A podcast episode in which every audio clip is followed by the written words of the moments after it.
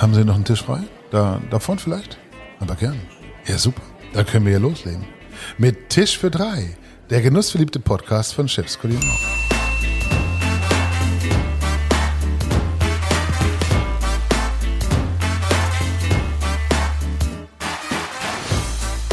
Willkommen zu einer wunderbaren, wilden, exorbitant fantastischen, granatenmäßig genialen neuen Episode von Tisch für drei, dem unfassbar genussverliebten Podcast von Chefskunar. Wir werden heute beweisen, das Leben ist halt doch ein Ponyhof. Ja, der Ulf ist unglaublich gut drauf. Der hat endlich mal wieder gute Laune. Äh, Ja. Schön, Ulf, äh, dass wir heute gleich zwei coole Gäste haben. Sebastian Wussler von Chef's Talk. Hi. Und sein Bruder Tobias. Äh, Hi, grüß euch. Hi. Tobias vom elterlichen Ponyhof-Restaurant sind bei uns. Jungs, eigentlich seid ihr beiden doch drei Brüder, ja? Ich meine, äh, warum habt ihr Marco nicht mitgebracht? Weil einer wenigstens was schaffen muss oder warum muss dürfen wir nur euch beide erleben? Einer muss natürlich draußen sein im Restaurant und schauen, was da geht, weil wir Ah, geöffnet haben und ja, deswegen sind wir heute im Duo. Ähm, andererseits aber auch ganz gut, weil ähm, allein die Sprechprobe des Dialektes für unsere Hörer, äh, wenn mehrere Menschen wie Tisch für drei am Tisch sitzen und es vier oder fünf wären, eben unglaublich schwierig ist. Können wir mal eine Sprechprobe machen, Tobias, wie deine Stimme klingt? Ja, natürlich, also ich bin der Tobias und so höre ich mich an. Wunderbar. Und Sebastian? Grüßt euch, Sebastian. Sehr gut. Das ist eine ganz schön kurze, aber ist auch völlig in Ordnung. Wie ist denn bei euch überhaupt so die Aufgabenverteilung? Welcher Wussler macht denn was? Also bei uns im Restaurant ist so, ich und der Papa sind momentan in der Küche, ähm, Schwägerin und Bruder draußen im Restaurant und die Mutter ist die gute Fee des Hauses und schwirrt überall durch die Räume und ja. Und dich haben sie sofort geschickt aus dem Restaurant. Ich konnte sie hier nicht gebrauchen. Ich bin schon seit 2011 hier raus, ja. Bin seitdem in Berlin. Ja. Es gäbe eine Option, Sebastian. Ich meine, ich bin mir sicher, du könntest den Podcast auch auf Englisch durchziehen. Äh, ganz ähnlich wie es ja bei deinem Portal, bei Chef's Talk auch läuft, oder? ja, so ist es. Also wir haben ähm, eigentlich grundsätzlich unsere komplette Plattform ist nur auf Englisch, ähm, weil wir von Anfang an uns international ausgerichtet haben. Äh, das Ziel war wirklich äh, von Anfang an eine globale Plattform aufzubauen und deshalb sind wir gleich auf Englisch umgestiegen. Das ist, glaube ich, ein schönes Stichwort. Ulf, äh, Chef's Talk äh, ist auch bei uns heute hier ein Riesenthema. Die größte Plattform für Köche, für Profiköche weltweit. 2,8 Millionen Posts auf Instagram. Zumindest Stand heute sind auf eurem Hashtag unterwegs. 20.000 Beiträge, 970.000 Abonnenten, bald eine Million. Das ist ja Wahnsinn, oder? Ja, wo wir angefangen haben, äh, war das wirklich ähm, richtig schwierig, auch die Köche da drauf zu bekommen, weil Social Media 2010 äh, hat kein Mensch gekannt. Es war wirklich schwer, die ähm, davon zu überzeugen. Aber mittlerweile sind wir äh, Facebook und Instagram zusammen über 2,3 Millionen Follower. Äh, momentan noch Facebook ein bisschen stärker als Instagram. Aber ähm, wir wachsen eigentlich relativ schnell und hoffen bis Ende des Jahres ja diese zwei Millionen ähm, zu knacken. Und was ist Chef's Talk? Ist es äh, wie Facebook?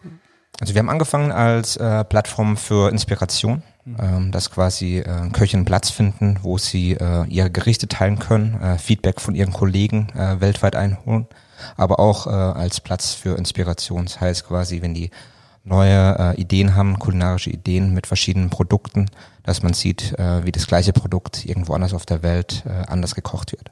Und dann werden da Lebensmittel gepostet oder Plates, äh, Teller, die fertig angerichteten oder der Making of oder was ist da der Fokus? Ja, sowohl als auch. Also ähm, normalerweise ist eher das Endprodukt, aber ähm, angefangen haben wir auch damit ähm, komplette Serien, heißt dann quasi, dass auch ein Koch das Produkt hingestellt hat äh, und dann Schritt für Schritt erklärt hat oder nicht erklärt hat, aber äh, bildlich festgehalten hat, äh, wie das Gericht zustande kommt. Okay, spannend. Und inzwischen ist ja Chef's Talk komplett international. Ihr habt ja, äh, ich meine, zwei Millionen Köche kriegt man in Deutschland nicht zusammen, sondern es ist wirklich die USA, Asien ist dabei, Afrika habe ich gesehen, äh, vor allem Südafrika auch. Und ähm, mega, also wirklich komplett international. Wo wächst ihr am stärksten? Äh, USA ist eigentlich wirklich unser stärkster Markt. Wir haben über 20 Prozent der Nutzer in den USA, also wirklich von den Top-Restaurants. Und äh, die Idee war eigentlich immer von Chef's Talk immer so, die nächste Generation der Top-Köche abzuholen. Heißt quasi, wie damals schon angefangen mit 2011, äh, 2010, dass man wirklich die jungen Leute, wo irgendwie in der zweiten Reihe irgendwo noch stehen, abholt auf unsere Plattform, weil es schwer war, zu dem Zeitpunkt die Top-Köche darauf zu bekommen und quasi die junge Generation mit aufzubauen, dass die irgendwann mal in der ersten Reihe stehen und äh, die als äh, Nummer eins dastehen. Und zweite Reihe bedeutet Chef de Party oder Sous-Chef oder Richtig, genau. äh, komplette Brigade? Sous-Chef, ähm, stellvertretender Küchenchef ist eigentlich die zweite Reihe. Also es ist ja immer der Küchenchef, was man sieht, wenn man auf so ein Restaurant blickt und der Name. Aber die zweite Reihe, der Sous-Chef macht ja eigentlich das, was der Küchenchef verlangt und dirigiert die Küche und der also man arbeitet ja im Team, der Küchenchef ist das Aushängeschild, aber die Menschen, was dahinter stehen, Das war jetzt die ganz elegante Umschreibung von der Küchenchef sagt, was getan wird und der Sous-Chef macht's. so, so ungefähr. Also, das wolltest du uns eigentlich sagen. Ja, ist ja auch, Ja, ein also, Lob mal da draußen an alle Sous-Chefs. Ja, Also das, das- das, das- was ihr macht, ist wirklich Wahnsinn. Ja, großartige ja, man weiß es ja auch. Also wenn man in ein Restaurant geht, ich finde es immer schade, wenn man in ein Restaurant geht und man gibt einen Haufen Geld dafür aus und der Küchenchef ist nicht da. Man weiß zwar, auch ich als Koch weiß, dass der Küchenchef nicht selbst kocht, weil der Küchenchef steht am Pass und richtet mit an. Aber ich finde es einfach toll, wenn der Küchenchef präsent ist, ähm, wenn der Küchenchef im Haus ist und für das kommen ja die Gäste. Also die wollen ja dieses Erlebnis haben, kurzes Gespräch danach mit dem Gastronom, mit dem Küchenchef führen und wenn er nur ein Hallo sagt, die Leute gehen heim und das ist ein Erlebnis. Dann duldest du bei dir im Ponyhof in deiner Küche, dass deine Brigade, deine Jungs dann eben mit dem Handy am Herd stehen und dann äh, parallel auf Chefstalk posten oder wie läuft das dann bei euch ab? Also wir waren ja eigentlich immer nur die Familie. Äh, Wir haben jetzt seit ähm, Anfang November einen ähm, Küchenlehrling eingestellt. Ist auch unser erster in der Küche, was wir haben. Und jetzt eben kurz bevor der zweite Lockdown war, ein Koch eingestellt, der was direkt aus der Lehre kommt. Und davor waren wir eigentlich nur Familie in der Küche. Wie war das erster Follower dann von Chef's Talk? Durfte es dann du sein? Der erste Follower damals äh, war natürlich Ponyhof. Das war das erste, das erste Profil, was wir angelegt haben. Aber dann äh, relativ schnell haben wir dann echt, äh, also auch weltweite Top-Köche drauf bekommen in den ersten drei Wochen. Äh, wie Homaro Cantu äh, aus Chicago, aus dem Moto, was zu dem Zeitpunkt eines der bekanntesten Restaurants der Welt war, mit einer eigenen TV-Show auf CNN und Discovery Channel. Dann Dominic Ren war mit dabei und äh, Janice Wong aus Singapur, äh, Elvin Loing aus Hongkong und äh, eigentlich immer also die Top-Leute von Anfang an äh, mit drauf bekommen. Eigentlich die, der Traum einer jeder äh, Firma, solche Speaker dann irgendwo oder solche Influencer dann auf einer Plattform zu haben. Ja, überhaupt Kontakt zu haben, den glaube ich. Wird sich viele schon vor Glück davon schreiben. Nee, muss man auch sagen, wir haben das von Anfang an ähm, so hinbekommen, dass wir wirklich äh, auch irgendwie keine Angst gehabt haben, die Leute anzugehen. Äh, haben halt die angeschrieben, haben gesagt, hey, wir, wir sind eine neue Plattform. Äh, Social Media kennt jeder aus Facebook, äh, zu dem Zeitpunkt noch Twitter, Instagram war da noch, noch gar nicht da. Und äh, zu dem Zeitpunkt war das äh, normalerweise richtig schwierig äh, drauf zu gehen, aber auch das war irgendwie keine Hemmschwelle da, äh, die Leute anzuschreiben und nachdem man das irgendwie denen vorgestellt hat, über Telefon, über Skype, äh, wie auch immer, äh, hat man die dann relativ schnell davon überzeugen können, auf die Plattform zu kommen. Weil es eben eine Profi-Plattform ist Richtig, richtig. und Profis unter sich Genau. dann sich quasi austauschen Genau. können. Wie hat das alles begonnen?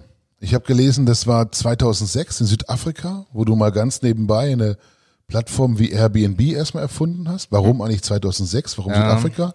War das was mit der WM oder? Ja, ich bin 2006 mit meiner Lehre hier fertig geworden. Ich war bei äh, Konkurrenz. Offenburg ist halt äh, die Hauptzentrale von äh, Südwest und äh, habe da meine Ausbildung gemacht, drei Jahre lang. Und äh, aber dann habe ich auch fest, schnell festgestellt, es ist doch nichts für mich und habe mich dann relativ spontan dazu entschieden, 2006 nach Südafrika zu gehen, nach Kapstadt, um Englisch zu lernen. Und dann habe ich meine jetzige Ex-Frau dort kennengelernt. Und ja, so hat es damals angefangen. Und ähm, ich wollte eigentlich dort noch bleiben in Südafrika äh, 2006 äh, und äh, dort dann auch äh, irgendwie studieren. Aber dann äh, wurde unsere Mutter krank und äh, als ältester Sohn, weil alle Brüder im Ausland waren, habe ich gesagt, ich komme zurück. Aber da jetzt mein jetziger Ex-Frau immer noch dort gewohnt hat, musste ich halt irgendwie einen Weg finden, Zusatzgeld zu verdienen. Und äh, wie gesagt, 2006 war die WM hier in Deutschland und man hat gesehen, wie viele Touristen hier nach Deutschland gekommen sind. Und meine Idee war das wirklich, äh, für die Touristen in Südafrika eine Plattform zu machen, wo man äh, Gästehäuser, kleine private Hotels buchen kann. Und das war so die, die erste Plattform, wo ich gemacht habe. Wir haben dann 400 äh, Apartments drauf gehabt, kleine Hotels, äh, Gästehäuser, die uns jeden Monat eine kleine Fee gezahlt haben. Mit dem konnte ich mir dann die ganzen Flüge da äh, leisten und genau. Weil du äh, während deiner Ausbildung das Erstellen von Plattformen dort äh, als Groß- und Außenhandelskaufmann gelernt hast? Oder wie, ich fliege da mal nach Südafrika und dann mache ich meine erste Plattform? Nee, ich habe mir das so ein bisschen selbst beigebracht, äh, das zu programmieren. Äh, war immer so ein bisschen schon interessiert in Design, äh, Technologien und habe mir halt paar Bücher durchgelesen, paar Blogs und dann halt relativ schnell äh, eine eigene Plattform zusammengebastelt innerhalb von drei vier Wochen und dann halt die die äh, Reste oder die Gästehäuser angerufen, angeschrieben, damals noch mit meinem gebrochenen Englisch und äh, die halt davon zu überzeugt, dann, okay, das ist eine, eine Plattform, wo man sich äh, draufstellen kann und dann äh, gebucht werden kann. Hat das funktioniert und was ist aus der Plattform geworden? Äh, das hat eigentlich gut funktioniert. Wie gesagt, wir haben zur Spitzenzeiten dann 500, ja knapp 500, 600 äh, 2010 dann drauf gehabt, Gästehäuser. Und vor der WM 2010, das war eigentlich dann die, die erste Version dann auch von, von Chef's Talk, äh, was kam, haben wir halt äh, noch zusätzlich einen Restaurantguide auf diese Plattform gestellt.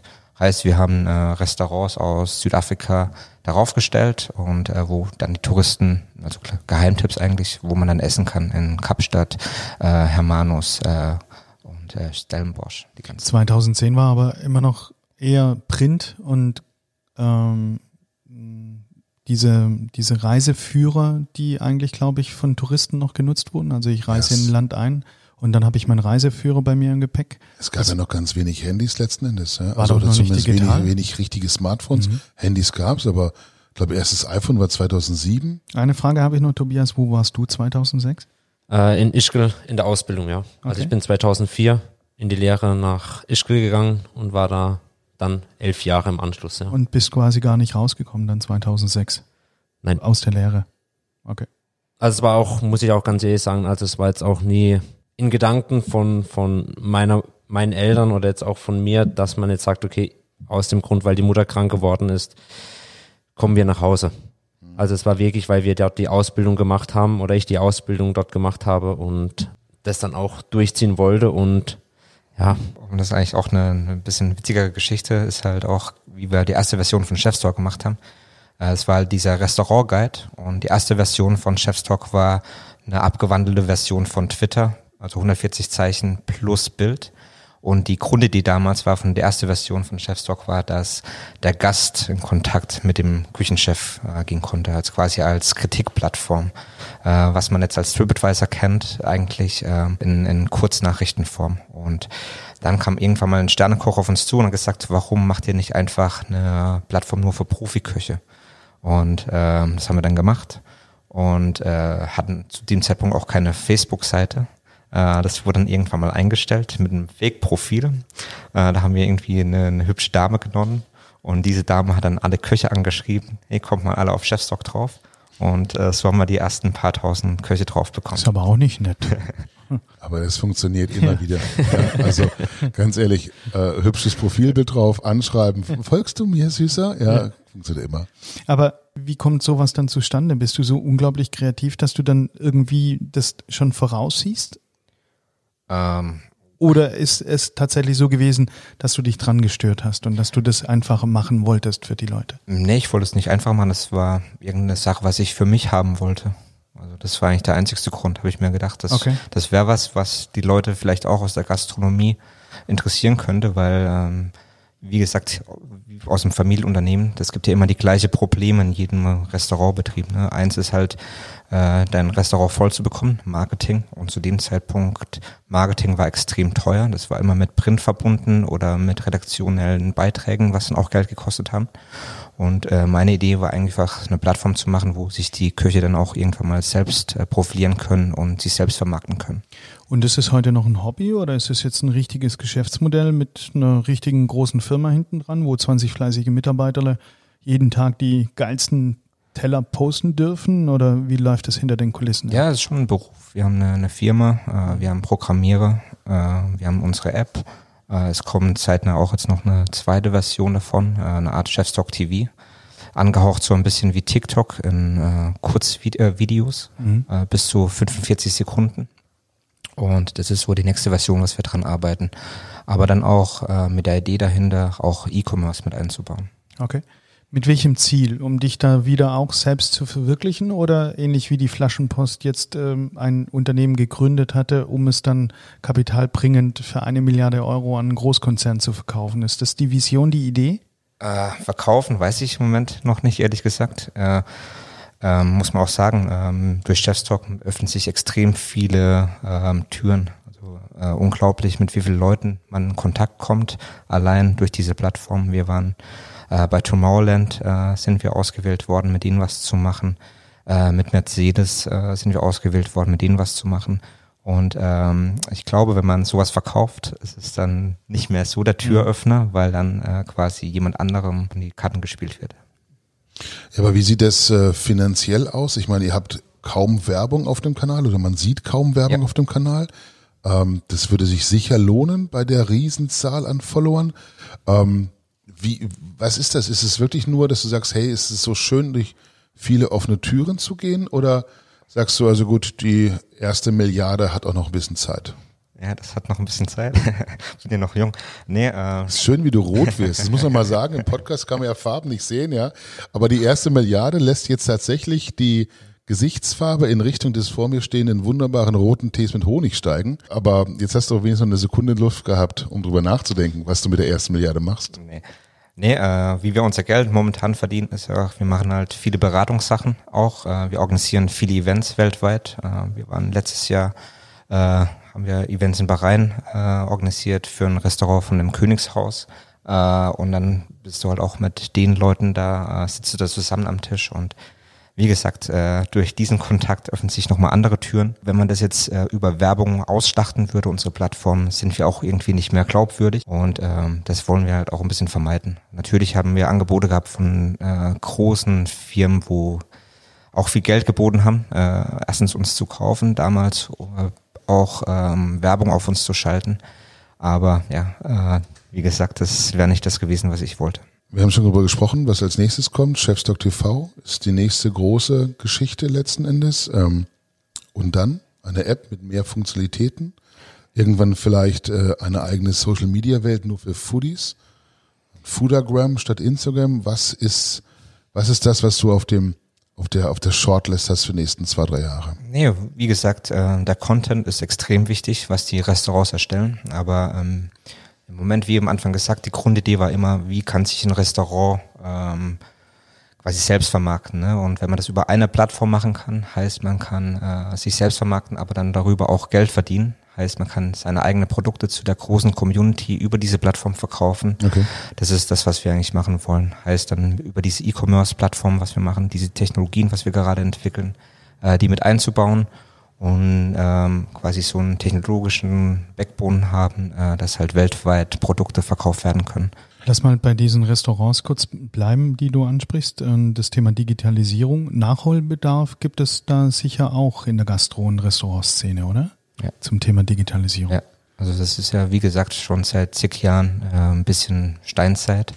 Ähm, es kommen immer mehr, muss man auch sagen, die letzten drei, vier Jahre immer mehr äh, Technologieunternehmen daran, wo auch dann richtig viel Geld investieren, um Plattformen zu machen, heißt äh, Reservierungssysteme, äh, um auch diese No-Shows äh, zu verhindern. Ähm, oder auch, ähm, wie gesagt, Gutscheinsysteme, Kassensysteme integrierend. Woran liegt das, dass das noch so weit weg ist? Ehrlich gesagt glaube ich, dass viele Restaurants, weil die noch Eigentümer betrieben sind und ähm, quasi relativ wenig Personen zu viele Aufgaben haben.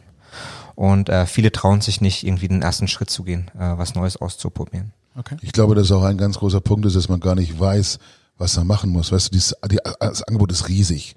Ja. jeden Tag entsteht irgendwo eine neue Plattform, wo du dich registrieren kannst, wo du eine App runterladen kannst, wo du mitmachen kannst und so. Und du weißt nicht, was ist geiler Scheiß, wo soll ich dabei sein und was ist wirklich, um echt zu sein, nur Zeitverschwendung, ähm, weil ich halt, ja gut, ich werde pünktlich meine Rechnung bekommen, wenn ich irgendwas zu bezahlen habe, aber ansonsten bringt mir das was, das weiß ich ja gar nicht. Ja, so ist es. Und äh, wenn man auch so sieht, ne, wir haben halt, äh, das ist halt bei uns, es gibt viele Plattformen, die haben extrem viel Geld eingesammelt. Wenn man die mal im Vergleich zu uns sieht, also wir sind immer noch die, die größte und selbst wenn man jetzt mal drei Konkurrenten nebenan stellt, wo dann weiß ich 30, 40 Millionen Investment eingesammelt haben. Und äh, wir sind eigentlich immer noch Platz eins Nutzerzahlen wie auch äh, Reach auf Social Media. Das ist dann schon irgendwie was Schönes, wenn man so sieht, okay, wir haben das mit relativ wenig Kapital aufgebaut. Respekt. Unser heutiger Werbepartner ist die Amefa Stahlwaren GmbH. Ein ganz starker Partner der Gastronomie, wenn es um Besteck geht. Mehr als 500.000 Besteckteile liefert Amefa an einem normalen Tag. 8000 verschiedene Artikel hat Amefa auf Lager und kann mit dem langlebigen Sortiment etwas garantieren, was für Gastronomen immer wichtig ist. Man kann auch nach Jahren noch nachbestellen. Sehr cool ist auch, wie Amefa auf Trends eingeht. PVD-Beschichtungen zum Beispiel sind ja gerade schwer angesagt. Kupfer, Gold, Schwarz, alles machbar. Genauso wie gehämmertes Besteck oder Individualisierungen per Lasergravur. Entdecken kann man diese Welt unter www.amefa.de. Übrigens, Amefa verlost drei richtig coole Überraschungspakete mit individuell gravierten Steakmessern. Ihr entscheidet, ob da euer Name oder der eures Restaurants draufstehen soll. Um mitzumachen, schickt ihr uns einfach eine Mail an mail.tischfür3.de in einem Wort geschrieben mit UE oder ihr meldet euch bei uns via Instagram. Unter chefskulinar.de findet ihr alles weitere dazu. Teilnahmeschluss ist der 30. März. Wir wünschen viel Glück. Tobias, wie ist es bei euch im Ponyhof? Druckt ihr noch Speisekarten oder reicht ihr QR-Codes oder wie haltet ihr es mit OTAs, Diensten, Open Table, TripAdvisor? Also wir sind ziemlich oldschool noch unterwegs, ähm, sind wir auch ganz ehrlich natürlich auf Social Media ähm, sehr präsent und sehr gut vertreten, auch über Chefstalk etc.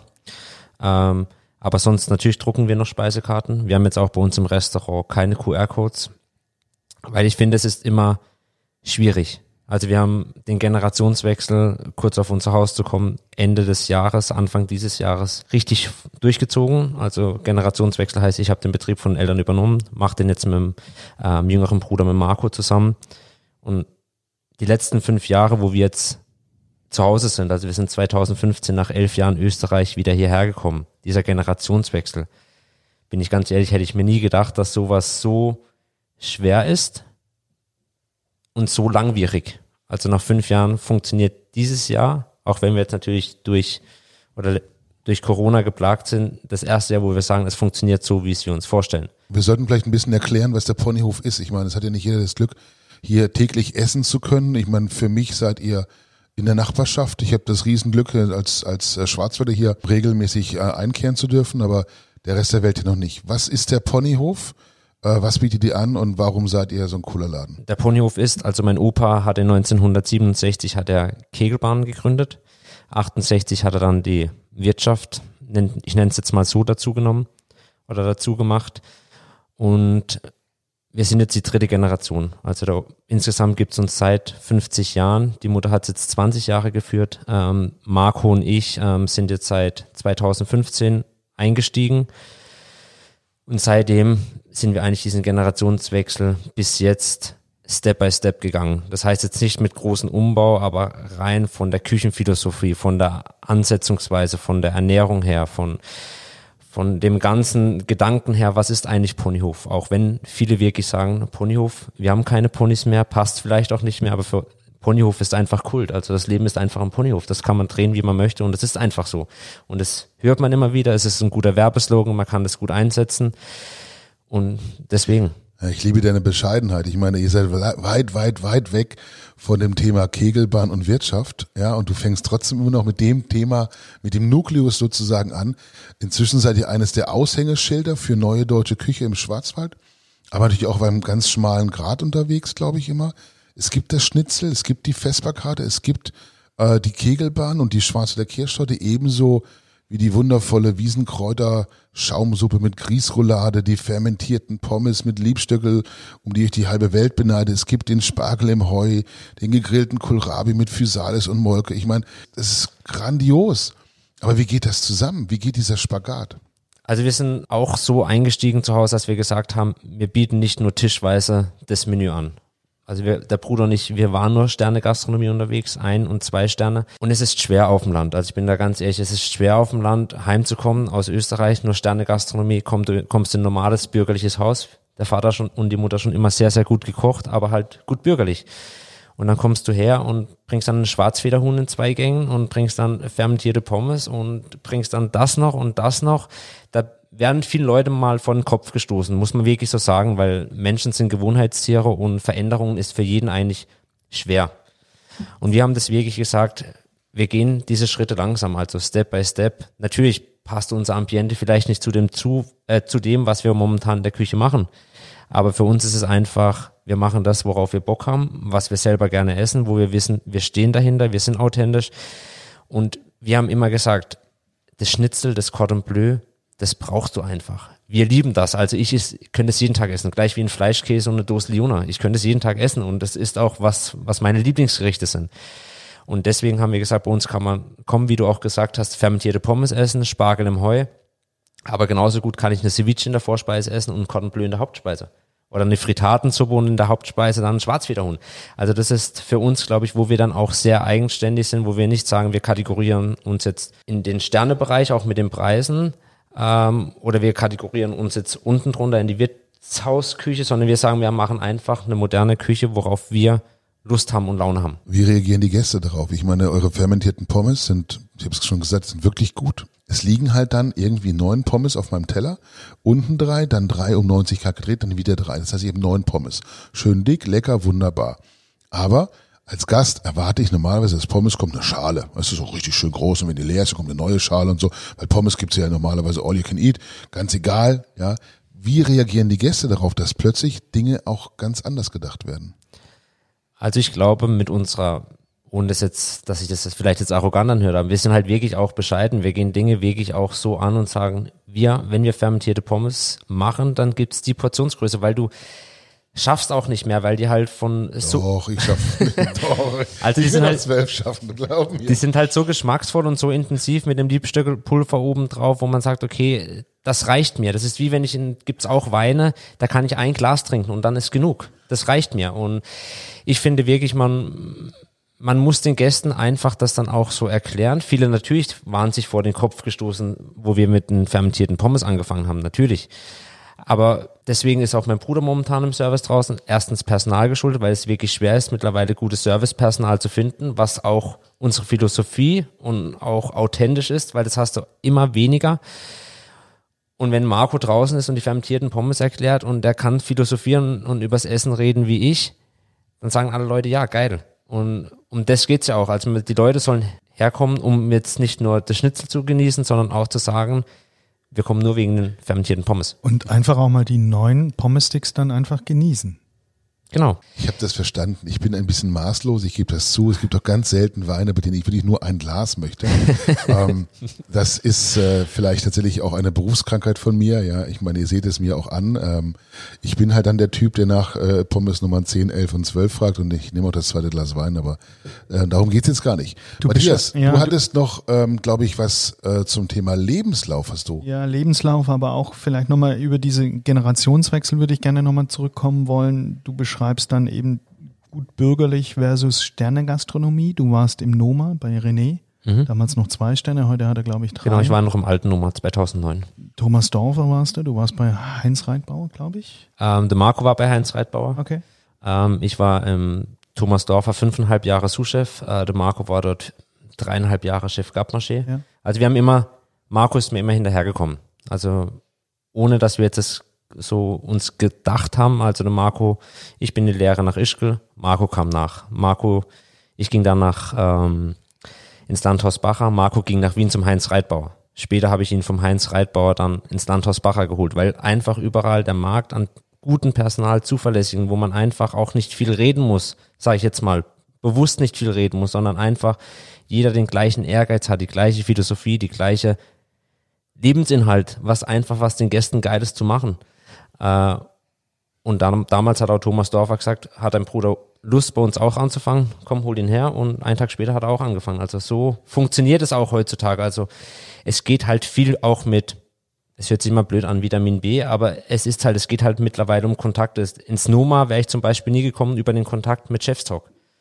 Also nie im Leben hätte ich eine Starstadt gekriegt, einen Monat dort zu arbeiten. Ich habe dann auch ein Stellenangebot von René bekommen, um dort in der Gabmasch also in der Patisserie dort fest anzufangen.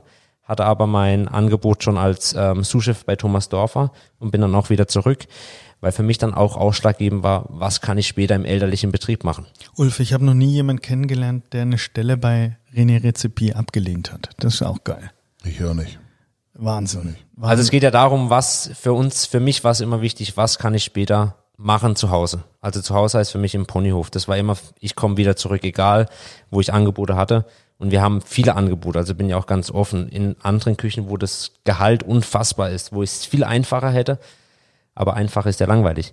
Und ähm, für uns war das auch ganz ausschlaggebend, vor allem in den Betrieben Landhaus Bacher, da haben drei Familien davon gelebt. Von der Seniorchefin und die zwei Töchter. Und so ist es bei uns auch. Also wir leben auch alle. Meine Eltern, ich und Marco und seine Familie. Wir leben alle von einem Betrieb. Und das ist, glaube ich, kann ich das eher umsetzen dann später im Ponyhof, diese Erfahrung, was ich im Landhaus Bacher mitnehme? Natürlich war das nur mal grenzgenial. Oder kann ich da die Erfahrung, Ameisen zu servieren im Ponyhof mitnehmen? Also das war für mich der ausschlaggebende Grund und deswegen. Warum war klar, dass du zurückkommst? Und äh, war das für Marco genauso klar? Ja, also für, das spreche ich glaube ich für uns beide. Also für uns war immer klar, auch wo wir schon die Lehre gegangen sind.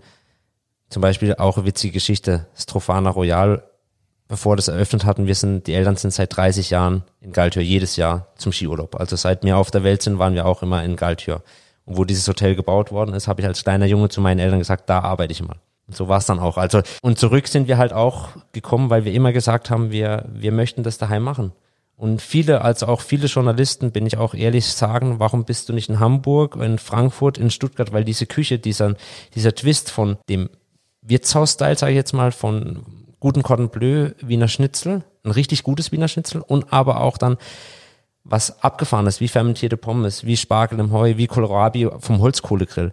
Das gibt's halt sehr wenig. Und dafür musstest du in die Welt hinaus, um das bei den Besten zu lernen, um es hier dann einzusetzen? Also die Welt hinaus für mich war halt Österreich, ist so meine zweite Heimat. Ich war halt in Österreich verwurzelt und bin da halt auch sehr verwurzelt. Und bist du jetzt hier angekommen? Bist du glücklich? Ja, sehr glücklich.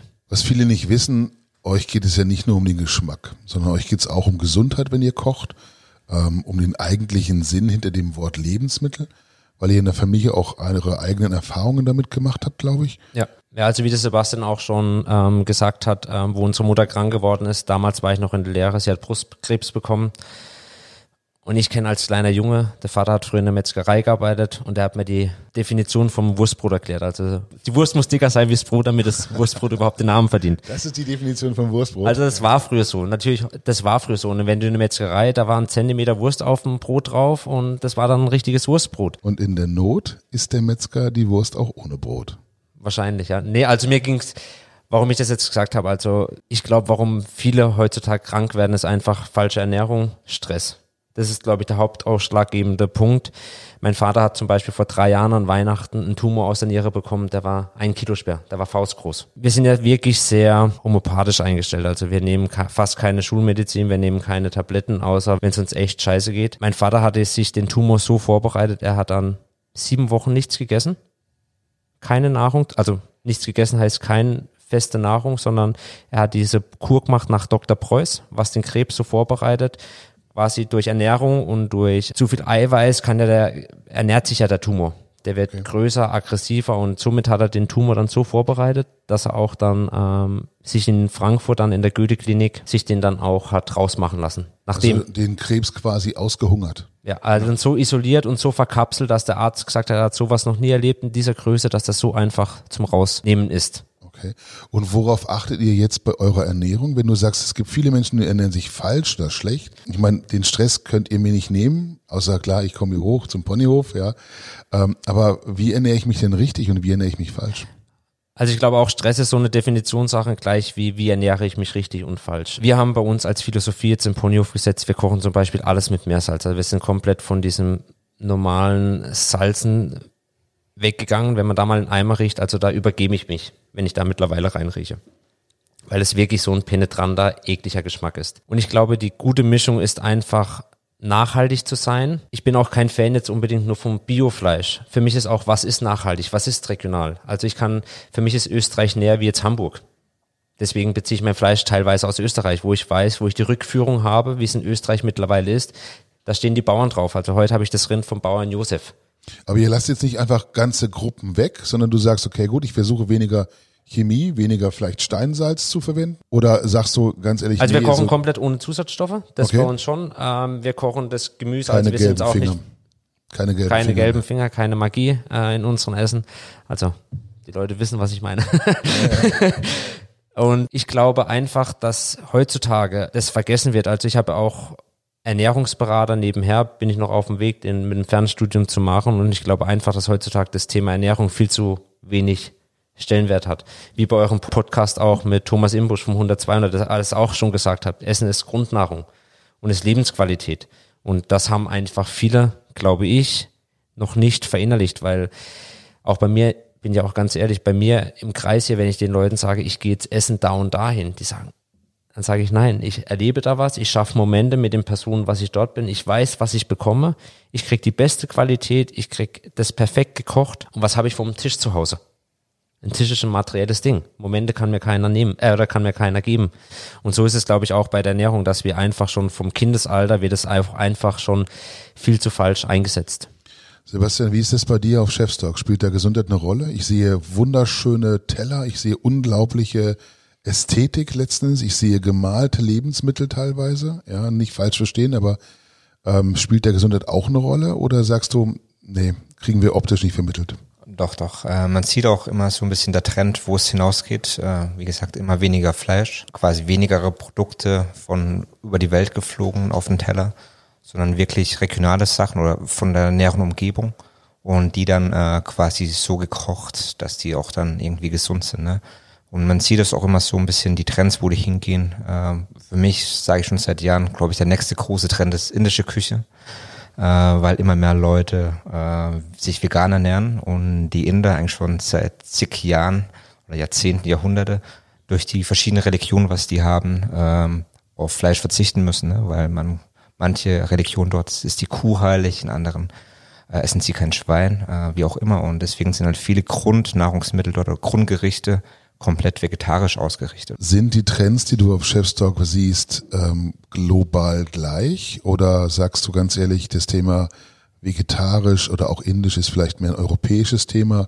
Äh, in Amerika sind andere Dinge im Vordergrund oder wie kann ich mir das vorstellen? Nee, ich glaube, äh, zu letzten Jahren war eher die USA ein bisschen Vorreiter, äh, vor allem dieser Veganismus. Die haben da schon seit zig Jahren die ganzen großen Food-Tech-Firmen wie Hampton Creek, Beyond wo schon Anfang an ähm, die sich darauf spezialisiert haben. Zum Beispiel, wir haben 2012 schon mit Pure Berlin ein Event gemacht in Chicago mit Homaru Kanto. Und äh, er ist eigentlich der Ideengeber gewesen von diesen äh, veganen Burger. Äh, er hat gesagt, okay, äh, was eine Kuh ist, äh, das gibt der Geschmack von dem Fleisch. Und äh, eigentlich kann man die Kuh weglassen und äh, den Geschmack haben. Und das hatte schon 2012, haben wir schon Prototypen in Chicago dort gegessen und jetzt ist äh, Beyond Meat einer der erfolgreichsten äh, Unternehmen äh, in diesem veganen Umfeld.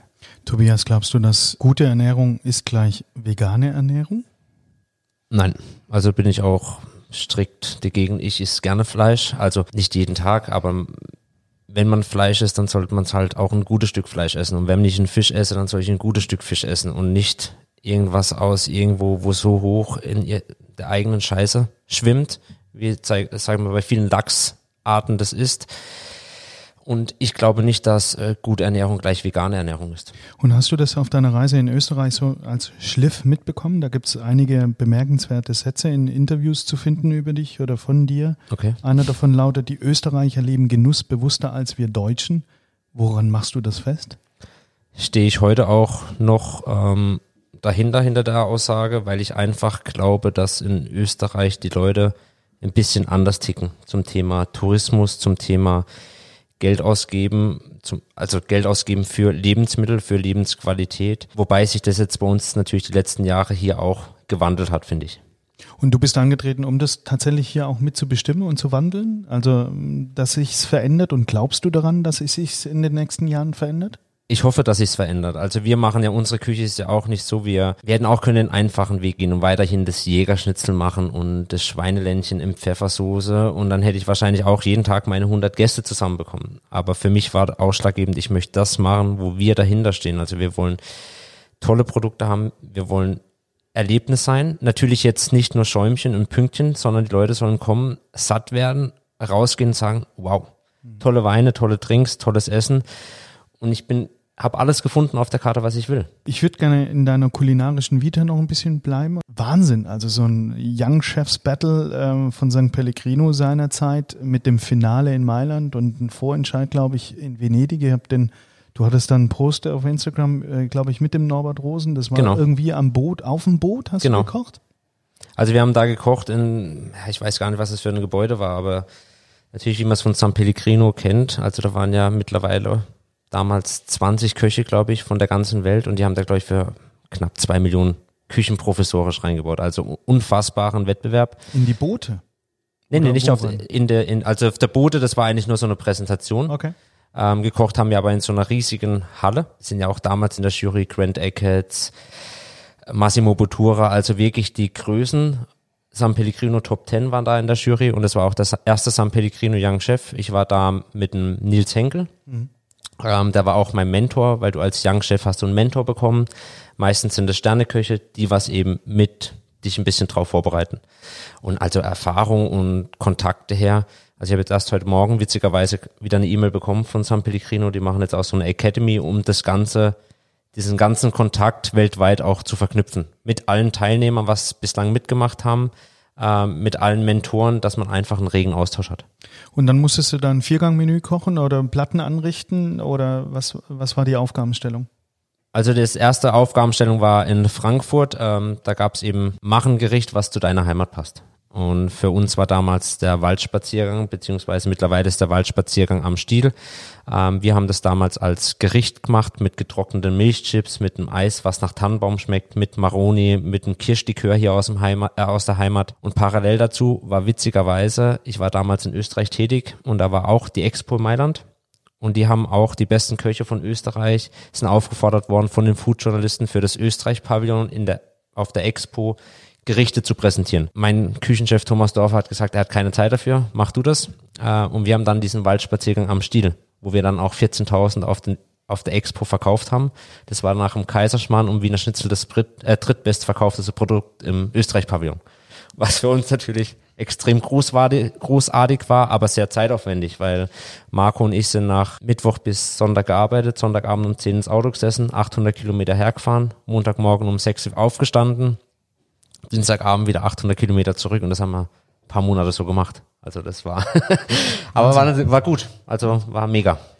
Und dann ist das wie beim Bogistore in Lyon, äh, zehn Kochboxen nebeneinander und dann kocht man direkt Ja, gegen die anderen, oder? Genau. Also San Pellegrino hat sich damals, glaube ich, Bocuse ist sehr, ich kann das glaube ich sagen, sehr steif war das immer und sehr oldschool. Natürlich hat sich das jetzt auch gewandelt und San Pellegrino hat gesagt, man macht diesen Bocuse wollen sie ein bisschen ärgern und machen vielleicht was Besseres. Weil bei, wer sitzt bei Bocuse in der Jury? Natürlich die Größen. Aber San Pellegrino hat natürlich durch die äh, World 50 Best List ganz, muss man auch wirklich sagen, ganz anderes Aushängeschild noch mit den Köchen, was auch noch viel mehr Ausschlag oder Aussagekraft haben. Und deswegen haben die so einen Wettbewerb ins Leben gerufen. Bevor wir uns jetzt nur noch in diesen Wettbewerben bewegen, es ist eine spannende Geschichte, aber ganz ehrlich, Jungs, äh, da wäre ich viel lieber dabei. Das müssen wir nochmal vertagen auf eine Live-Sendung vielleicht. Ja. Nehmen uns einfach mit als äh, Roadies. Also wir können vielleicht nicht viel, aber ähm, Sachen aus dem Kühlhaus bringen, das kriegen wir auf Das jeden Fall ja. gebacken. Dann gehen wir da mal als äh, Stagehands durch. Lass uns doch nochmal zum Thema Digitalisierung zurückkommen und in die graue Realität. Ich meine, äh, Fakt ist, Corona hat die Gastronomie ähm, mit ihrem klassischen Geschäftsmodell letztes Jahr in 2020 echt brutal erwischt. Ähm, das wird bei euch auch nicht anders gewesen sein. Wahrscheinlich aber war zumindest der Außerhausservice dann in wenigen Stunden organisiert. Aber was war ansonsten? Was kam da? Also es war schon eine harte Zeit und eine schwierige Zeit, was natürlich noch langwierig jeder spüren wird, also keine Frage. Dadurch, dass wir schon davor sehr, sehr viel eingekocht haben, eingeweckt haben, Fertiggerichte in, in Dosen, in Gläsern angeboten haben, Vesperwurst in Ihr Dosen, macht, Gläsern. ihr macht Convenience. Ja. Also gute Convenience. Also nicht für euch, sondern für Gäste auch? Oder? Genau, also Wie muss ich quasi, das verstehen? Ich meine, jeder, jeder, jeder, jeder weckt was ein, jeder macht Mixed Pickles irgendwie selber und sowas, aber bei Jetzt- euch ist das für die Gäste zum Mitnehmen oder zum Servieren? Wie nee genau, also die Sachen, was wir zum Mitgeben den Gästen geben, das sind die gleichen Produkte, wie wir auch im Restaurant servieren. Also die Rindsroulade, was wir in der Dose verkaufen, ist die gleiche Rindsroulade, wie wir es im Restaurant servieren. Das war für uns das ausschlaggebende Produkt und deswegen funktioniert es vielleicht auch, weil ich den gleichen Geschmack habe, wenn ich einen Sauerbraten bei uns aus der Dose esse, habe ich den gleichen Geschmack, wie wenn ich in den Ponyhof gehe und dort einen Sauerbraten an einem Sonntag frisch aus dem Topf esse. Habe ich den gleichen Geschmack. Weil ihr im Ponyhof die Dose aufmacht. Nein, weil wir es frisch kochen. Aber es geht, also ich glaube, das ist der wichtige Grund ist, oder der, der wichtigste Punkt ist einfach, dass man da auch die gleiche Qualität, das gleiche Material, die gleiche Leidenschaft reinbringt. Also mein Vater macht das schon Jahre. Ähm, wie verkauft ihr? Kauf, verkauft ihr jetzt nur, wenn die Menschen zu euch kommen, wenn sie eh schon Gäste sind, so als als Upsell oder wirklich auch größer schon? Also wir sind in mehreren Märkten gelistet, auch über natürlich bei uns die Gästen und dann online natürlich über den Hoodly Store. Hoodly Hoodly Store. Store? Was ist der Hoodly Store? Ich glaube, da kann mein großer Bruder ein bisschen mehr dazu erzählen. Ja, wir haben äh, ja letztes Jahr, äh, wo die Corona-Krise voll eingetreten ist, äh, relativ schnell eine Plattform äh, gebaut. Das heißt, dass jeder Gastronom, jeder Einzelhändler innerhalb von fünf Minuten äh, einen eigenen Store äh, bauen kann und äh, ja, seine Sachen online verkaufen kann. Was wie, was wie Amazon, oder? Nicht wie Amazon. Wir haben äh, das gemacht, dass quasi jedes Restaurant oder jeder, jeder ähm, Betrieb, jeder Shop sich eigen vermarktet. Das heißt, wir geben ihm die Technologie, Frontend, das Design. Äh, er kann äh, seine Produkte selbst einstellen, äh, zu seinen Konditionen, ob er Lieferung anbietet oder nur Pickup, was die jeweiligen Kosten sind. Und die Leute können es selbst sich auf die Webseite einbauen. Oder sie können einfach diesen Link, was wir denen geben, äh, ihren, ihrer Kundschaft teilen als QR-Code und dann geht es schon los. Was macht jetzt Hoodly denn cooler als andere Plattformen wie zum Beispiel Shopify? Erstens ist halt äh, Shopify äh, für jemanden, wo keine Technologie äh, im Hintergrund hat, relativ schwierig äh, umzusetzen. Heißt schwierig, sondern es geht halt länger als fünf Minuten. Äh, man muss sich eine eigene Und Domain. Hoodly geht in fünf Minuten? Fünf Minuten maximal, ja. Okay. Und äh, wir haben das halt so gemacht, das war halt auch der, so ein bisschen äh, die Grundidee. Wir haben auch gefragt, unsere Community auf Chef's Talk, okay, ähm, das ist ja kein Standardrestaurant, was irgendwie auf äh, Deliveroo, Uber Eats, äh, Talabat, äh, wie die ganzen Plattformen heißen, verkaufen, weil die wollen einfach nicht in der gleichen Liste sein wie äh, Burger King, McDonald's, KFC. Und ähm, so kam, kamen wir darauf und äh, wir verlangen auch keine Kommission, weil die meisten von diesen Lieferplattformen zahlen die ab zu, äh, bis zu 30 Prozent äh, Kommission und wir haben das gesagt, okay, letztes Jahr äh, die ersten drei Monate ist es kostenlos für, für jeden Store und danach verlangen wir äh, 30, 30 Euro pro Monat, um diese Technologie zu nutzen. Ist eigentlich ganz transparent und eigentlich auch eine gute Sache. Du bist da auch auf der Plattform, Tobias? Genau, also wir haben das relativ zügig dann umgesetzt, was Ihr ich wart glaube, wahrscheinlich wieder Nutzer eins, oder? Ja. ja, ich glaube, Ponyo war mir was immer so das Versuchskaninchen. Der Beta-Tester. Ja, genau. Nee, aber es stimmt wirklich, es geht einfach. Also ich kann da mit meinem iPhone sitzen, hab da das Gericht oder das, was ich verkaufen möchte, fotografiere ich und ich habe es innerhalb von zehn Sekunden hochgeladen. Die Beschreibung dazu und bei vielen anderen, also wir sind ein Familienbetrieb, ich habe nicht viele Mitarbeiter, also wir sind wirklich Familie und wir sind mit Arbeit bis oben hin voll. Und ich kann auch nicht unendlich Leute einstellen, das muss ich ja auch alles rechnen und deswegen ist, glaube ich, auch die Philosophie vom Hutli, was Sebastian auch damit sagen möchte, ganz einfach, dass ich in wenigen Sekunden so einen Store erstellen kann. Sebastian, das Komplexe bei so Shop-Geschichten ist ja meistens gar nicht unbedingt den Store zu erstellen oder das Logo hochzuladen, die Produkte. Das Komplexe ist die Zahlungsabwicklung und die Zahlschnittstellen letzten Endes. Ähm, sind die dann von euch vorgegeben oder muss ich mir das auch einrichten als Gastronom? Nee, wir haben ähm, relativ schnell, weil wir, wie gesagt, global äh, unterwegs waren. Wir haben halt gleich relativ viele äh, Drittanbieter einbinden müssen. Heißt, wir haben äh, Middle East sind wir am stärksten wachsend. Das sind wir mittlerweile in acht Ländern schon, äh, wo die Hutli benutzen, knapp 600 Stores mittlerweile. Äh, von Ägypten, Bahrain, Saudi-Arabien, Katar, äh, Oman, Jemen, äh, um nur wenige zu nennen. Und die haben eine ganz andere Zahlungsstruktur wie bei uns. Ne? Wie bei uns ist es relativ einfach mit PayPal einzubauen äh, oder Stripe oder äh, wie die ganzen heißen. Aber in Middle East äh, hat jedes Land ein anderes. Äh, heißt es, wir mussten auch da in Kontakt treten mit verschiedenen Banken, äh, mit verschiedenen Drittanbietern, um diese Sachen einzubauen. Aber ich kann mir meinen Markt quasi aussuchen oder muss dann der Ponyhof auch nach Bahrain liefern? Zwei Stück Waldspaziergang. Nee, nee, nee. nee, nee äh, das, war, das war eigentlich auch von Anfang an die Grundidee. Äh, was die erste Version von Hootly ist, quasi äh, ein E-Commerce für, äh, für deine Umgebung regional. Das heißt quasi, weil wir am Anfang gesagt haben, okay, das ist die erste Hilfe für Restaurants, heißt, dass die quasi Pickup oder Delivery anbieten können, quasi im Umkreis in ihrer Stadt, äh, ihrer Umgebung. Äh, mittlerweile haben wir verschiedene Optionen, heißt, man kann auch wirklich einen kompletten E-Commerce-Store damit einrichten, heißt, man kann äh, landesweit verschicken oder auch über die Grenzen hinaus. Äh, kann man sich alles festlegen als Admin, als äh, Eigentümer eines Hootly-Stores. Äh, und was wir auch gemacht haben, ist eine Hotelversion. Heißt quasi, ähm, dass viele Corona-Regeln noch da sind ähm, oder durch die Digitalisierung, durch diese Krise ähm, haben viele äh, Hotels es auch so benutzt, dass man quasi den Room-Service über Hutli bestellen kann. Heißt dann quasi, man gibt seine Zimmernummer ein und äh, quasi äh, das Restaurant in dem Hotel bringt es dann in dein Zimmer hoch. Da draußen wird es eine ganze Menge Menschen geben, die sagen, verdammte Naht nochmal, wie schreibt sich eigentlich Hutli? H-U-D-D-L-I oder äh, H-O-O wie Robin Hood oder wie schreibt sich Hudley? H-O-O-D-L-Y. H-O-O-D-L-Y. Alles klar. Das kann ich runterladen einfach auf mein Handy als App. Das ist keine App, das ist eine webbasierte App. Äh, heißt quasi, es ist äh, ein Desktop, ähm, kannst es benutzen auf deinem Mobile, äh, auf, dem, äh, auf, auf jedem Browser. Und man kann sich als White Label eine App mit uns erstellen. Heißt, dann hat man seine eigene App und kann die dann mit seinen Leuten äh, teilen. Oh, jetzt wird's technisch brutal. Ich find's total verrückt, Tobias. Geht's dir genauso wie mir? Wir sitzen hier in Gengenbach, schauen hier raus und da ist der Schwarzwald und das ist so romantisch und das ist so Heimat und dann sitzt da der Sebastian und der redet über Bahrain, über äh, New Business, über äh, Wahnsinn, was da Ja, da so- muss man auch sagen, das ist immer auch ein bisschen schwer zu bremsen.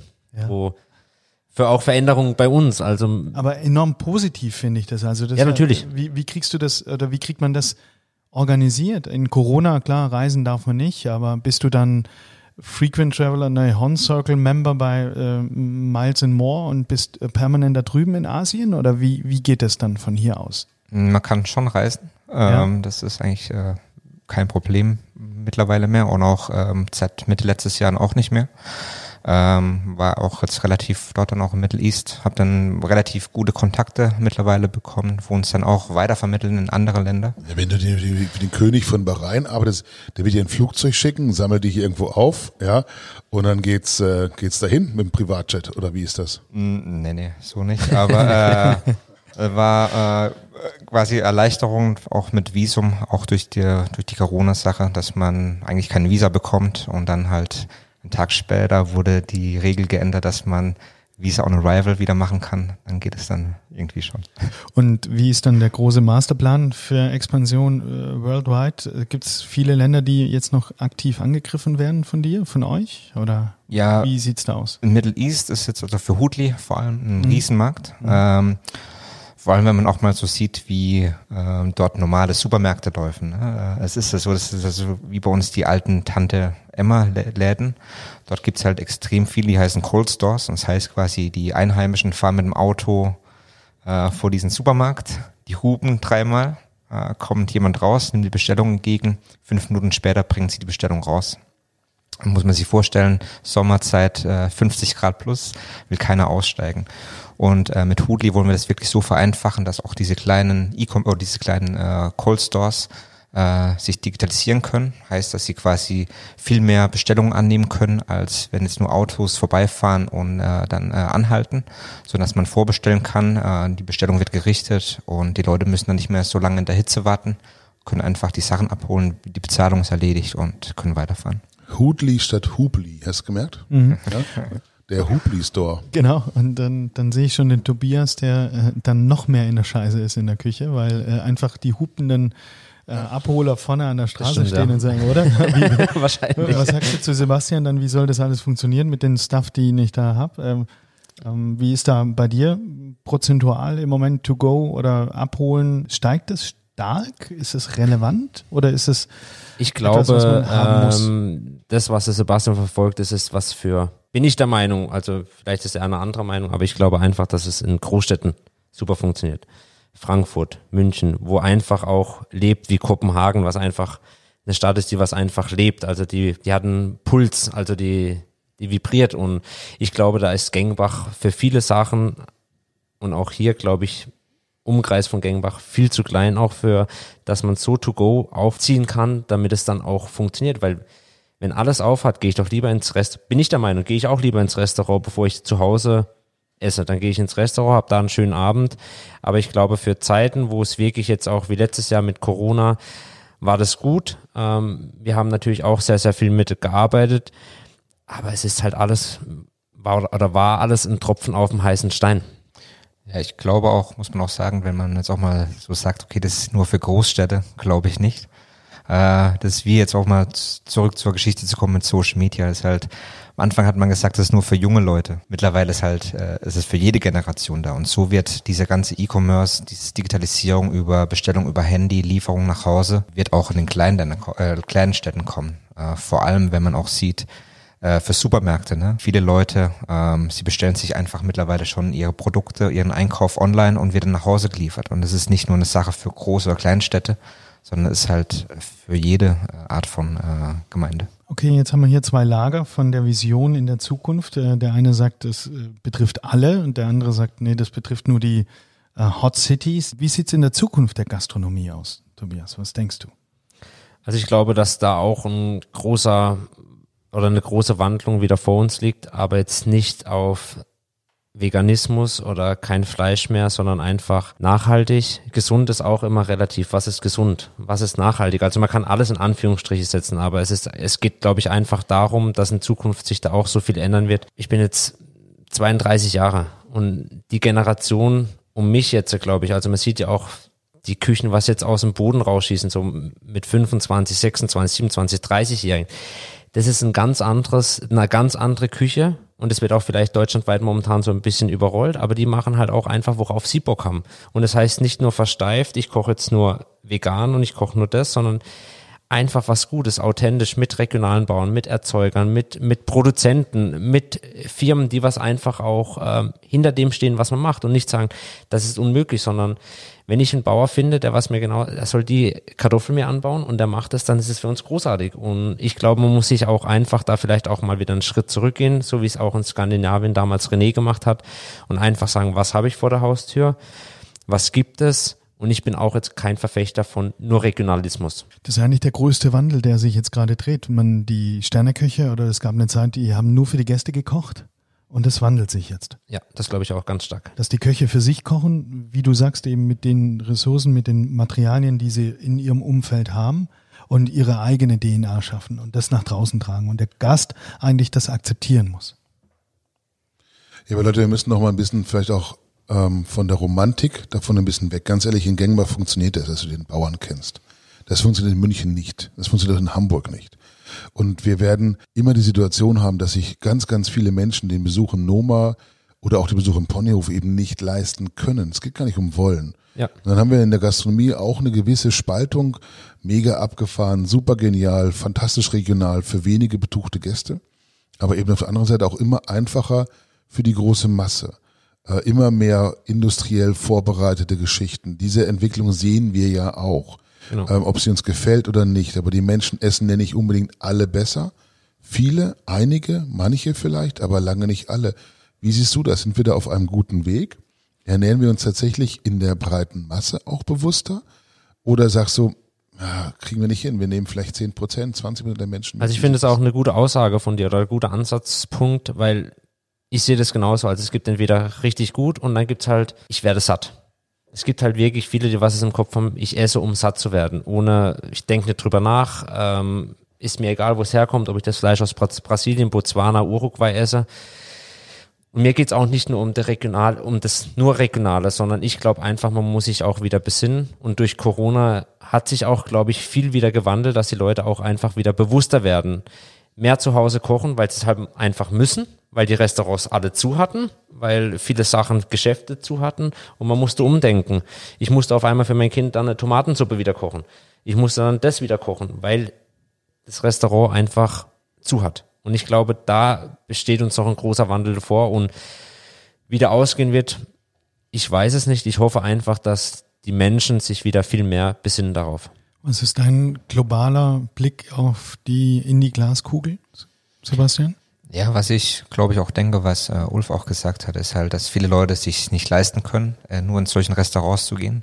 Aber auch wenn man so sieht, viele Gastronomen, äh, genau aus diesem Grund machen die verschiedene Konzepte. Das heißt, sie können profitabel arbeiten, wenn sie äh, die, äh, sagen wir, gute Cuts äh, eines Tieres irgendwie im, in ihrem Sternenrestaurant benutzen, äh, quasi die andere Fleischstücke in ihrem Bistro und äh, die andere, was noch über ist, quasi in ihrem To-Go-Geschäft, wo sie dann äh, für, was ich, 10, 10 Euro über einen Lieferdienst ausliefern können. Und wir waren letztes Jahr, nee, vorletztes Jahr ist es mittlerweile schon in Paris. Äh, da wollten wir eigentlich auch hin. Allerdings waren wir zum Zeitpunkt da, wo das Restaurant noch zu hatte. Äh, das Restaurant oder diese, der hat vier Restaurants in einer Straße und der verwertet komplett eigentlich alles, ne? Von der Zwei-Sterne-Restaurant, Bistro und dann äh, für To-Go-Geschäft. Und ich glaube, viele Gastronomen werden äh, auch darauf hin raufgehen, dass die halt verschiedene Konzepte anbieten können. Heißt quasi im Restaurant eventuell diese teuren Gerichte, aber dann über äh, ein To-Go, was dann quasi nur abgeholt wird, oder dann über eigene Produkte, wie jetzt auch hier beim, beim Tobi im Ponyhof, dass ihre die Abschnitte dann, äh, nicht Abschnitte, aber halt die, die Produkte, was sie im High Class nicht verwenden können, dann äh, über ähm, Produkte, was sie äh, zu mitnehmen, über Delikatessen verkaufen können. Was viele nicht wissen, ist, äh, dass du ja, Sebastian, mit Miles Watson äh, gemeinsam dieses Pure Berlin macht. Ihr transportiert quasi die neue deutsche Küche hinaus in die Welt. Ihr wart in Moskau, in San Francisco, in Reykjavik, Singapur. Das ist ja Wahnsinn. Erzähl mal, warum macht ihr das und was macht ihr da oder was habt ihr da gemacht? Das war Also- in der Vergangenheit. Genau, wir haben uns, Miles, wir haben uns äh, 2011 äh, kennengelernt, lustigerweise über Chef's Talk. Und äh, ich war zu dem Zeitpunkt noch hier in, in Gengenbach, bevor ich nach Berlin gezogen bin. Und äh, wir haben uns halt überhalten, okay, was, weil ich kam ja, wie gesagt, ich war oft in Südafrika und habe halt gehört, was man über deutsche Küche sagt. Und das ist halt immer nur äh, Haxen, Bier, Würste, Sauerkraut, Kartoffeln. Ne? Und er ist Neuseeländer und äh, haben uns halt darüber unterhalten, okay, wie kann man die deutsche Küche im Ausland besser repräsentieren. Und äh, das erste Mal, wo ich Miles getroffen habe, haben wir gleich ein Fotoshooting gemacht. Er kam mit paar Ideen äh, auf. Äh, wir haben Thomas äh, mitgenommen als Fotograf, äh, sind nach Berlin gefahren, haben dort äh, paar deutsche Gerichte äh, neu interpretiert, fotografiert, dokumentiert und dann halt äh, auf die Welt irgendwie losgegangen. Über die Kontakte, wo ich mit Chefstock hatte, haben wir dann äh, Kontakt hergestellt zu Romaro Canto in Chicago, Dominic Cran in San Francisco. Wir waren in Helsinki, äh, Singapur, Moskau, St. Petersburg. Und äh, so kam irgendwie alles zusammen. Und die Grundidee war eigentlich äh, immer deutsche Gerichte zu kochen, aber immer in dem Geschmacksprofil äh, von dem Land, wo wir waren. Und äh, das kam extrem gut an. Also wir waren dann in der New York Times mit dabei, äh, wo dann Artikel geschrieben ist, äh, San Francisco Chronicle, äh, in Singapur äh, hatten wir gute Presse. Und was extrem cool war, war, dass Gäste, wo uns in äh, San Francisco besucht sind, haben gehört, dass wir wieder in Singapur sind und die sind extra aus äh, San Francisco nach Singapur geflogen, um äh, mit dabei zu sein. Respekt. Und wir waren eigentlich so dort, das war so 2012, genau, eigentlich die ersten, wo eigentlich diese Four-Hands-Dinner international gemacht haben. Also ich habe irgendwie davor noch nie irgendwie was gehört, dass sowas war. Und äh, von den Köchen, wo wir mitgemacht haben, die waren eigentlich so gar nicht auf dem Radar. Und wie am Anfang gesagt, wir haben immer so die nächste Generation der Top oder der Top-Leute gesucht. Und Jahre später, zum Beispiel Dominik Renn war die erste drei Sterneköchin in den USA, äh, beste Female Chefs bei der äh, San Pellegrino Liste, äh, eigene Netflix äh, Dokumentation. Und ähm, das ist eigentlich schon ganz, ganz cool zu sehen, so acht Jahre später, dass man quasi immer so vorausschauen eigentlich schon äh, Sachen äh, mitgeplant hat oder organisiert hat. Euer Ziel war, die deutsche Küche von ihrem Sauerkraut-Klischee zu befreien. Ganz kurze Frage, habt ihr es geschafft? Sauerkraut-Klischee. Du weißt aber schon, dass äh, ich Schwabe und äh, auf den Filtern das sensationell beste Filterkraut wächst und Sauerkraut ist. Ja, ich glaube, das Filterkraut hat sicherlich auch seine äh, Fans rund Dankeschön. um Stuttgart wahrscheinlich lokal verortet.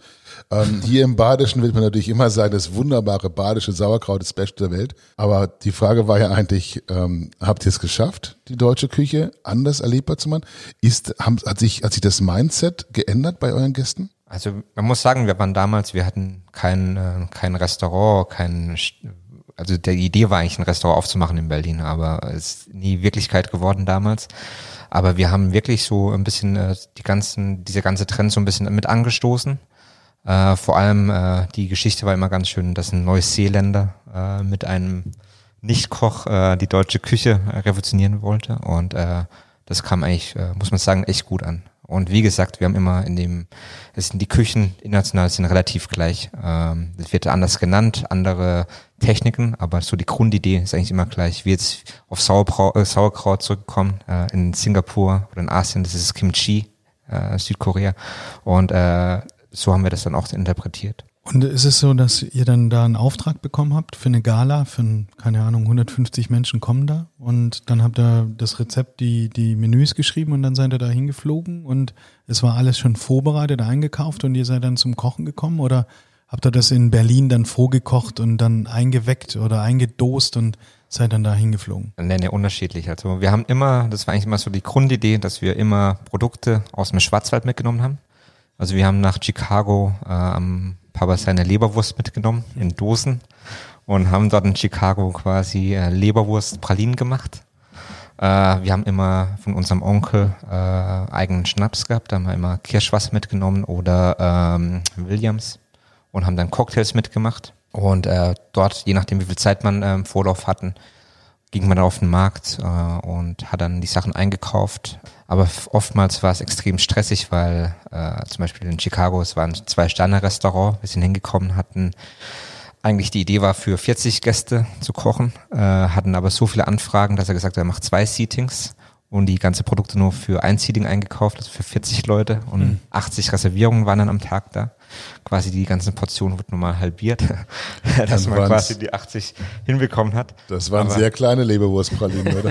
ja, das muss man auch sagen. Das war extrem auch in San Francisco. Wir haben, oder das Menü wird, wurde für 380 Dollar verkauft und die war ausverkauft innerhalb von, von zwei Tagen hat sie ihre, glaube ich, 70 Tickets verkauft, wo Wahnsinn. wir für die zwei Tagen hatten. Und das war schon extrem. Und Was ich und für alle Hörer möchte ich Sie einladen, auf Vimeo seid ihr, auf YouTube seid ihr, glaube ich, immer noch mit den Filmen, weil ihr genau. habt damals schon gesehen, dass das bewegte Bild, der Film ähm, dokumentieren muss, was dort stattfindet. Und ihr habt äh, Thomas nicht nur als Fotograf, sondern als auch Filmdreher genau. mitgenommen genau. und ihr habt einen Film gedreht. Genau. Ja, das war immer so die Idee, dass man halt alles von der Planung meistens, äh, von der Reise, Events selbst, Vorbereitung, alles dokumentiert und ähm, das quasi dann zusammenschneiden zu einem kleinen als, Clip als Lorbeerenordner äh, einzuheften in die Mappe oder äh, um für Akquise irgendwo eine Dokumentation zu haben? Oder was war der Grund? Oder einfach sich nochmal zehn Jahre später,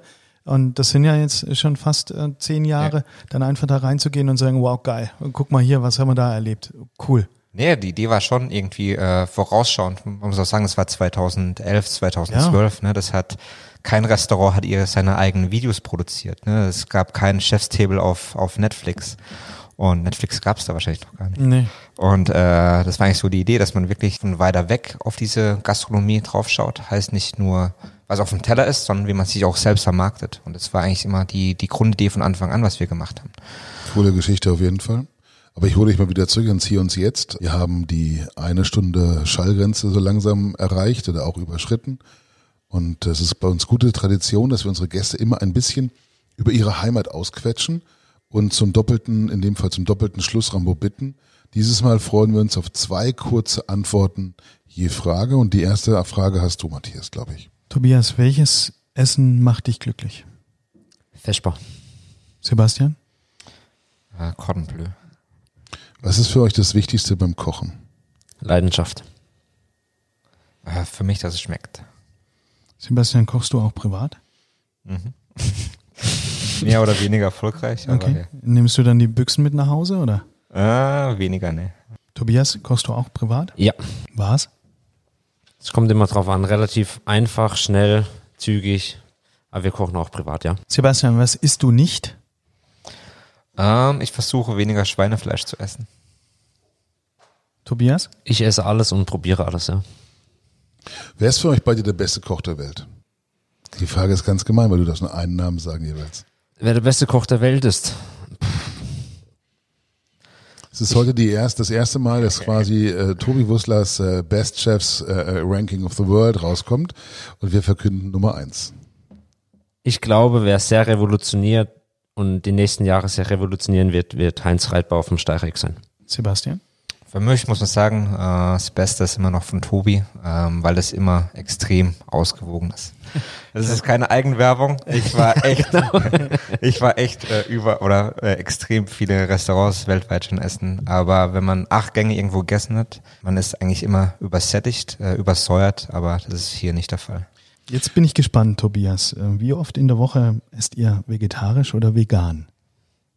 Vegan, glaube ich, gar nicht. Vegetarisch zweimal vielleicht, einmal. Sebastian? Ich versuche so wenig wie möglich Fleisch zu essen, generell. Das ist jetzt keine richtige Antwort.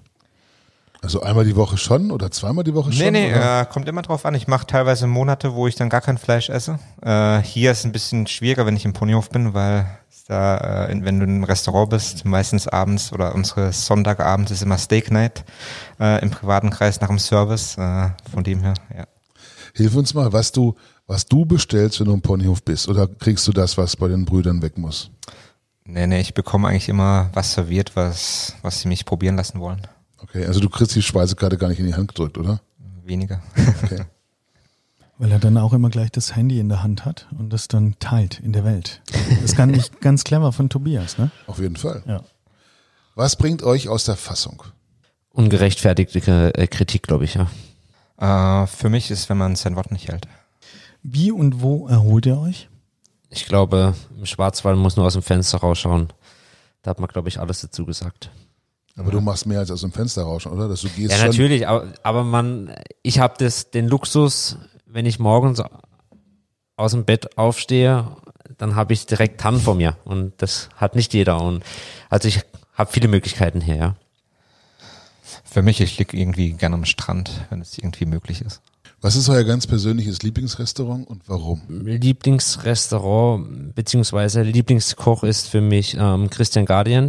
Ähm, mit dem war ich früher Berufsschule, Bruce, auch fermentierte Pommes, Master, Erfinder ähm, und für mich ein ganz großartiger Mensch, großartiger Koch, hab den auch immer bei mir als Gastkoch, ähm, lebt in Kopenhagen und ja, wir sehen uns vielleicht zwei, dreimal im Jahr und dann ist die Harmonie, wie wenn wir uns jeden Tag sehen würden, ja. Sebastian, du darfst natürlich alles sagen aus der Ponyhof. Was ist Nee. dein ganz persönliches Lieblingsrestaurant? Äh, für mich ist es Dudo in Berlin, äh, in der Torstraße. Ähm, seit ich nach Berlin gezogen bin, eigentlich so mein Heimatrestaurant. Bei Chef's Talk gibt es immer wieder auch sehr spezielle Ideen zu bewundern. Wo ist eure Grenze? Was würdet ihr beiden niemals essen? Hoden. Also ich glaube, ich würde alles probieren, wo ich sehr, sehr skeptisch bin, ist äh, genmanipuliertes Fleisch. Das würde ich, glaube ich, nie bei mir im Restaurant servieren wollen. Wie schmecken Ameisen?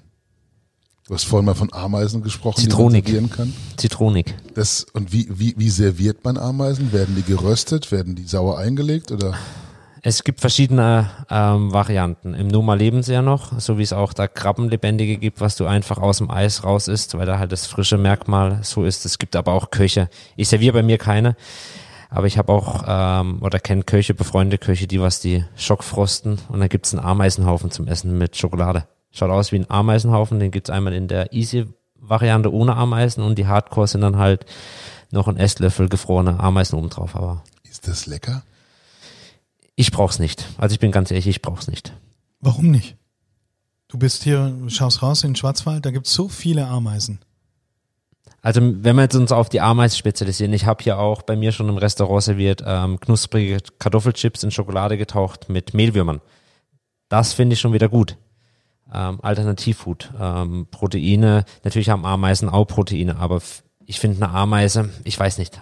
Ich würde sagen, wir kommen zur vorletzten Frage. Wäre der Ponyhof nicht in Berlin, München oder Hamburg viel erfolgreicher als hier im Schwarzwald? Die klassische, hochwohlgeliebte Journalistenfrage, die ich aber diesmal nicht von dir, Tobias, beantworten lasse, sondern von Sebastian. Auf jeden Fall. Ich glaube, man, in so einer Stadt könnte man viel größeren Hype äh, kreieren als hier. Und warum skaliert man das nicht? Warum gibt es keinen Ponyhof Hamburg, keine Filiale? Wir waren im Gespräch in Berlin an der Torstraße ein Projekt zu machen, ähm, waren da auch komplett involviert, haben die Köche schon geschult hier gehabt. Das ganze Konzept lag vor, Interior Design vom ähm, Designer, was die letzte Fashion Show von Karl Lagerfeld inszeniert hat. Da waren wirklich die Top-Leute vor Ort, aber dann kam Corona und alles ist zerschlagen worden. Also besteht noch Hoffnung, dass Berlin seinen Ponyhof Ähm, bekommt? nee, das Konzept ist komplett eingestampft worden. Also wir hätten quasi nur unsere Küche adaptiert dorthin, und aber das ganze Restaurant ist eingestampft worden. Ja. Ja, mal schade. Letzte Frage. Wenn ihr eine gute Fee trefft und ein Wunder wirken dürftet, was wäre das? Was ich mir wünschen würde generell, dass man einfach dieses Bewertungssystem jetzt nicht nur auf Sterne oder so bezogen, sondern einfach alles bewerten irgendwie zu wollen, ob es ein Fleischhändler ist, ob es ein, ein Heft ist, ein Magazin ist, also einfach mal ein bisschen mehr gelassen, ein bisschen mehr daheim, zu Hause vor der Tür kehren, ein bisschen mehr auf sich besinnen und nicht alles andere versuchen irgendwie zu bewerten. Nee, für mich ist einfach das ähm, Gesundheit, äh, vor allem mit unserem Familienhintergrund. Ähm, Wäre schön, dass alle gesund bleiben und äh, auch glücklich sind. Ich glaube, das ist ein tolles Schlusswort. Dem können wir uns nur anschließen. Bleibt gesund, bleibt munter, Ebenso, macht so ja. weiter. Äh, wir wissen jetzt, das Leben ist ein Ponyhof und zwar ein ganz schön großer, ziemlich bunter, saumäßig cooler, total innovativer. Und ähm, ich glaube, am Anfang habe ich versprochen, dass es einer der genialsten, tollsten, beeindruckendsten Episoden ever, ever, ever wird. Und äh, ihr müsst es jetzt beurteilen, ob das stimmt. Aber äh, ich bin mega beeindruckt. Vielen, vielen Dank. Sebastian, Tobias, schön euch hier in Gengenbach getroffen zu haben. Ich bin gespannt, wenn wir 2025 die zweite Episode drehen, wo wir wahrscheinlich im ähm, Ponyhof in der Dubai Mall oder äh, in Singapur oder wo auch immer. Hat Spaß gemacht? Danke dir. Äh, seid coole Typen, ja. Vielen, vielen Dank. Danke euch. Merci.